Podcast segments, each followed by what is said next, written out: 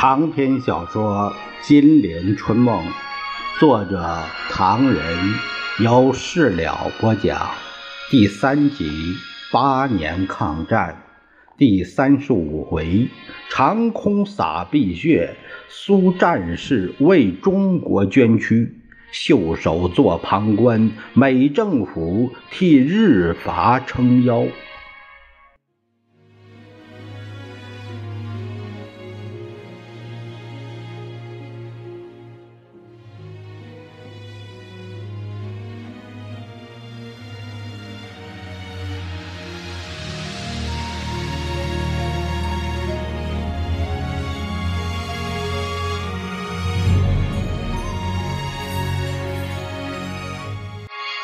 蒋介石和朱可夫在宴会上继续谈论着：“是什么？”蒋介石紧张地问。朱可夫微笑着说：“蒋委员长，这是说1933年的困难现在已经不存在了。当时这个困难是贵国对内与对外政策中有许多因素阻碍了与苏联缔结互不侵犯条约。”但最近有许多原因使贵国对这件磋商已久的问题采取了比较积极的态度。其中重要原因之一是贵国人民对苏联友谊的增强。贵国人民始终看到苏联政府是一个朋友。在中国正遭受着重大考验的今天，这种情形是显得更清楚了。这种考验再加上国际局势的普遍恶化，促使中国采取步骤增强他们与爱好和平国家之间的关系，尤其是对于苏联。在这种情况下，所以尽速与苏联签订互不侵犯条约是非常有利于中国的，因此磋商才能完成，而互不侵犯条约终在南京签订。苏联正在特别注视那威胁和平的远东危机，而签订这互不侵犯条约，是他特别强调了苏联对中国的友谊关系。啊，蒋介石。待翻译官译完，频频点头，不得不感慨地说：“谢谢朱可夫将军率领军事代表团来到中国，谢谢斯大林先生对中国的抗战这样热情，谢谢苏联人民对中国这样帮助。”蒋介石也不得不说道：“像美国，他们到今天为止什么都不提了。”对日本的侵略一句抨击的话都没有。朱可夫不做答复，只是笑了笑说：“作为一个帮助英勇的中国人民抗战的苏联友人，我们不准备在这里对其他国家有所批评。”呃啊呃，蒋介石倒抽口冷气，一时也找不到话题。突然，他说了一句。关于信用贷款的接洽，我已经派出杨杰将军为代表，随同贵国报大使到莫斯科拜访斯大林去了。是的，朱可夫点点头。蒋介石见无下文，瞅了身旁的孙科一眼，他忽然想起来了：“呃，周胜兄，你昨天好像提到过，说有人写了一篇苏联志愿军的小说。”你不妨给朱可夫先生听听，作为我们对苏联朋友的，呃的。孙科搓搓手，笑着说：“朱可夫先生，中国的著名作家夏叶寒曾经写过一篇有关贵国空军的文章，凑巧我保存一份在这里。”他掏出卷宗翻了一会儿，念道：“呃，夏言写道，讲起苏联。”志愿空军，我永远不能忘记在武汉亲眼目睹的令人感动的事实。在一次激烈空战之后，有几架苏联志愿军驾驶的战斗机被击落了，苏联战斗员跳伞降落。不幸的是，有三位空军。因误会而遭农民的殴打。关于这件事，报纸上一点消息也没有，老百姓根本不知道同日本作战的是什么飞机。这声，蒋介石陡然变色。孙科似有所悟，但不得不硬着头皮答复蒋介石：“呃，就是这篇，我知道怎么怎么给朱可夫将军听。”蒋介石强笑着：“啊啊，呃，快点念吧。”在苏联战士的衣服上，孙科瞅了一眼蒋介石，并没有任何。来华助战的标志。几天以后，那位夏衍先生说，他偶然得到一个可以到医院中去慰问伤空军的情机会。在一家相当规模的医院里，受伤的苏联空军有十名之多。这三位空战受伤又被老百姓殴打的，也在这里面。在他们床前献花的某女士，从每个人的脸上看见那种从痛苦中挣扎出来的微笑，禁不住哭出声来。一位在空战中打去了整个下巴，降下的时候又被中国人误认为日本人打断了左臂，看模样能够治好的希望已经很渺茫了。其余两个，一个断了腿，据说非锯去不可；另一个被打的鼻歪口裂。呃，纱布包的脸上只露出一双爽亮的眼睛。好心肠的护士偷偷的制住了某女士的哭泣，怕他们看见了伤心。可是那个断了腿的却一直笑着迎接我们，然后很花力气的用断断续续的英语说：“中国苏联联合在一起打日本。”这一幕情景一直压在我们心头。以后每次看到苏联志愿军的时候，每一次看到孙科的朗诵戛然而止，蒋介石睁开眼睛，念完了。孙科一头大汗，连忙眼倦着，念完了。其实孙科并没念完，下眼那一篇文章的末尾还有一句：每一次看到反动派报纸写反苏的文章时，总会骤然的回想起来，而感到一阵难受。蒋介石咧嘴呲牙，做感动状，想说些什么。只见朱可夫神态严肃，便等他先讲道：“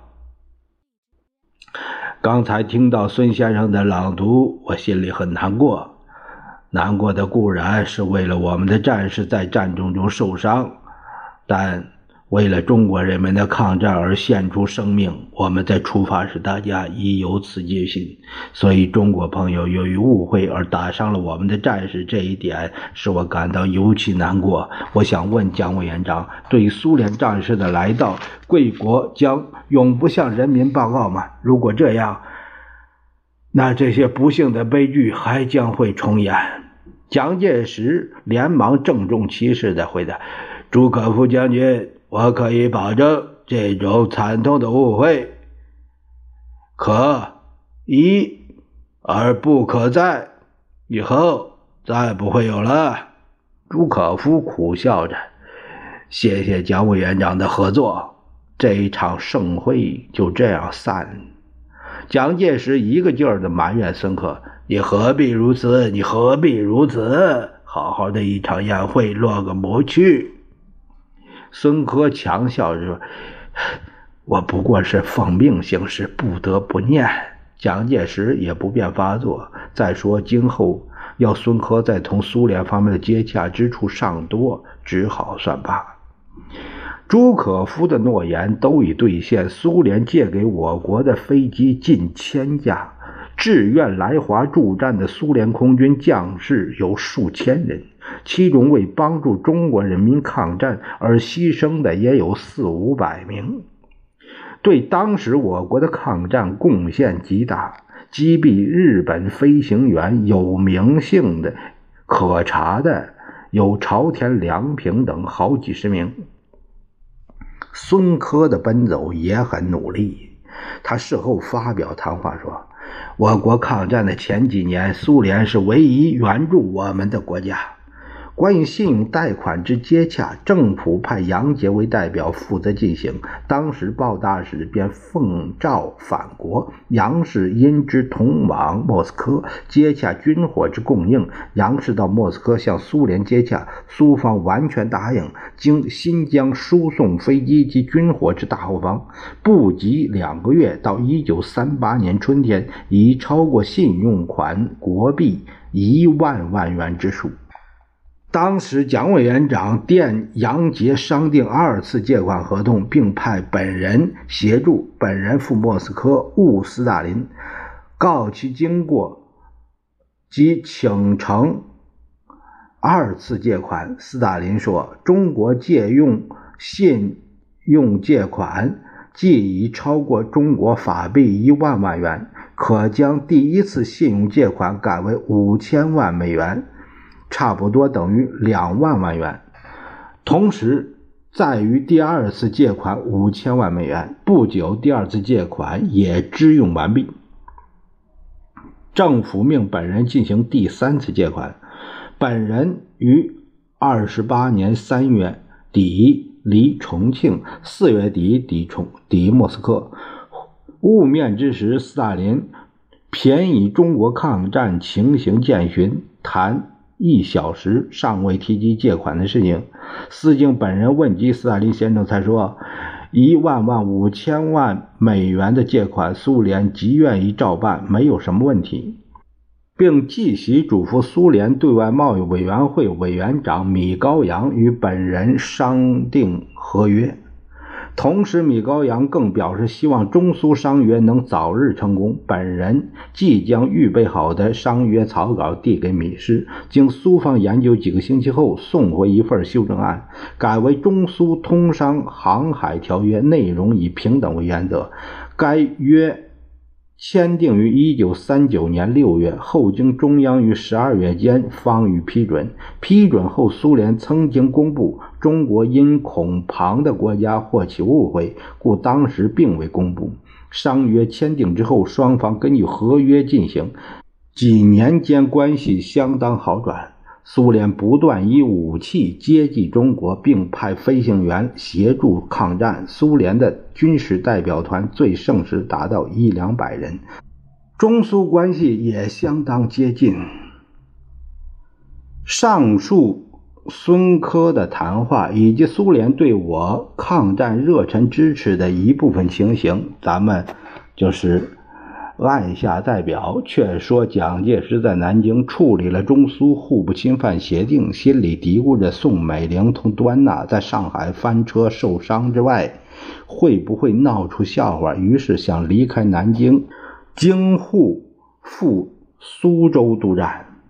而真正在淞沪前线指挥作战的冯玉祥却感到一筹莫展。原来啊，起先蒋介石通过程潜。征求他出任第三战区司令官的同意，指挥在上海方面的抗战。冯玉祥说：“只要是抗战，不论什么事儿，他都愿做。”于是事情就成了。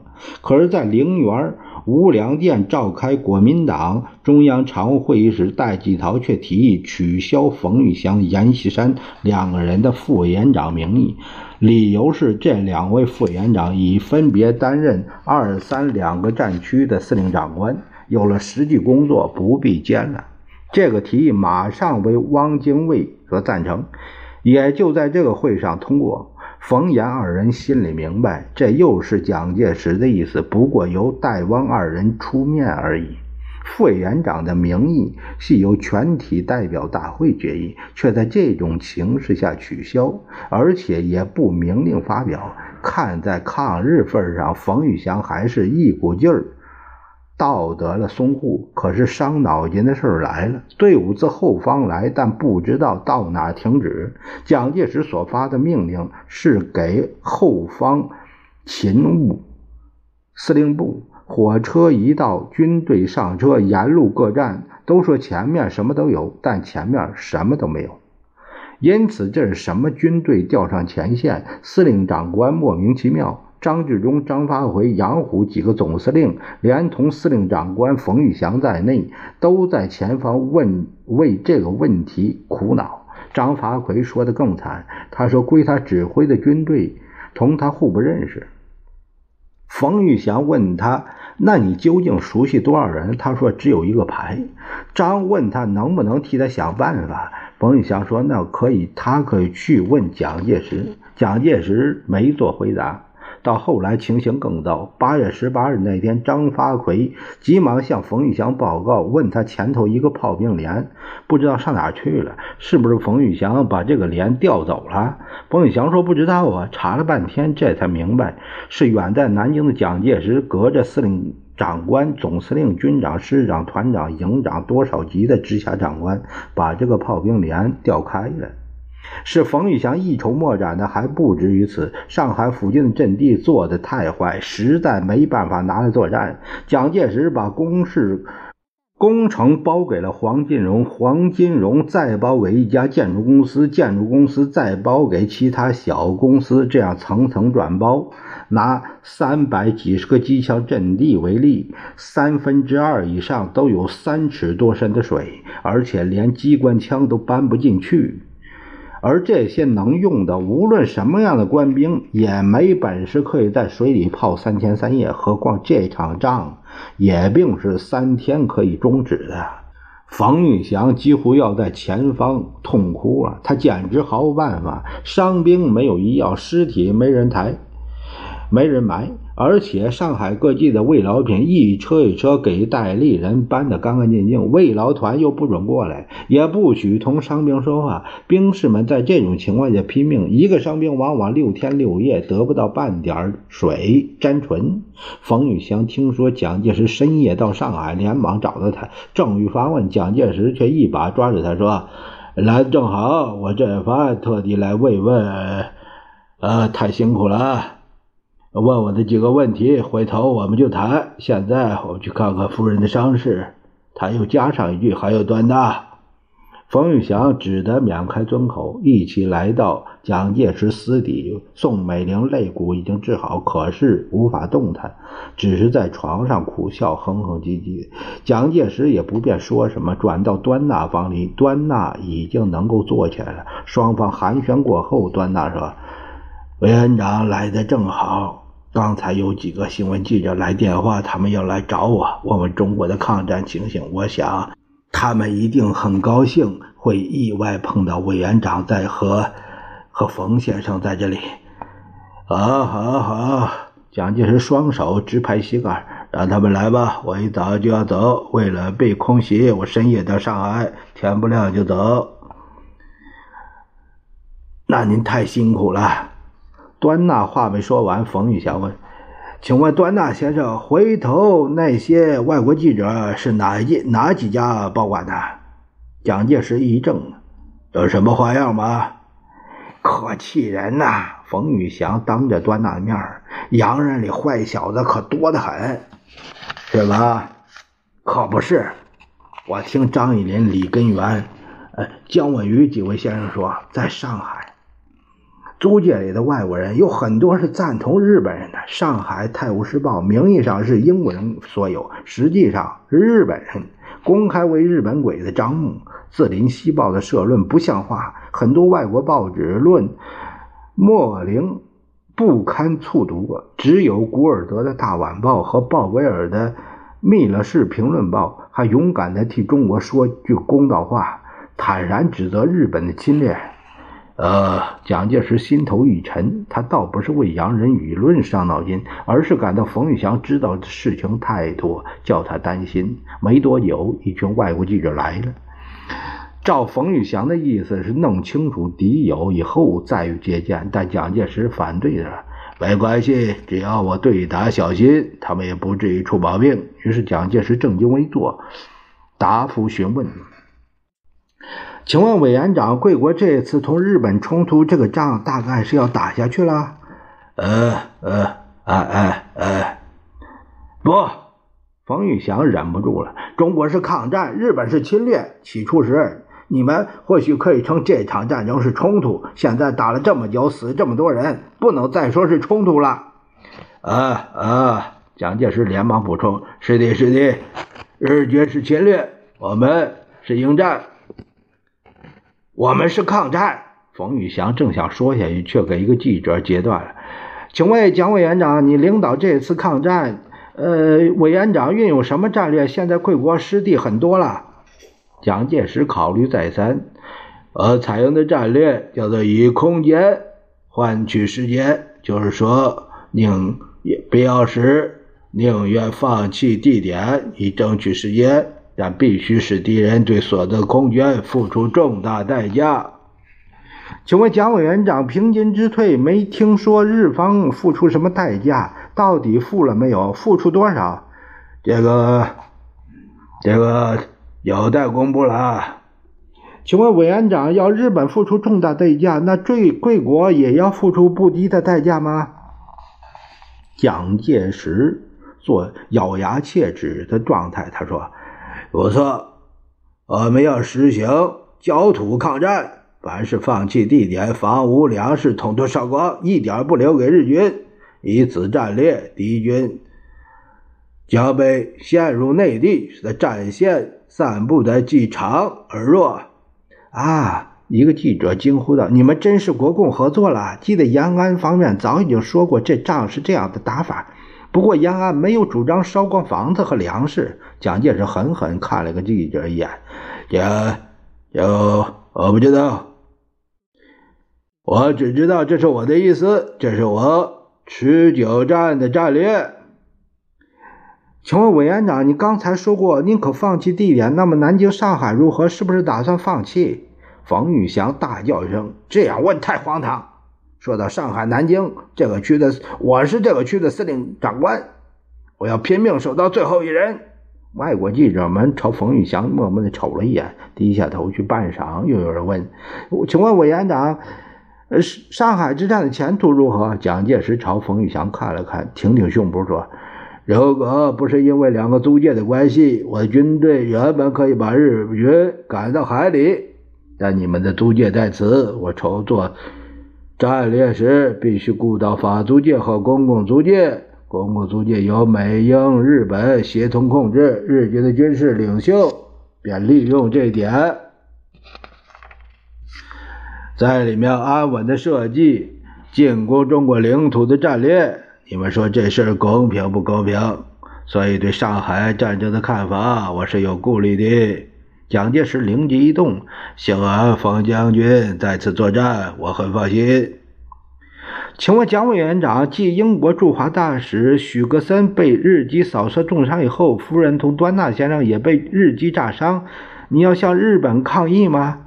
还有。另一记者也问：“蒋夫人同端纳先生来上海任务是什么？”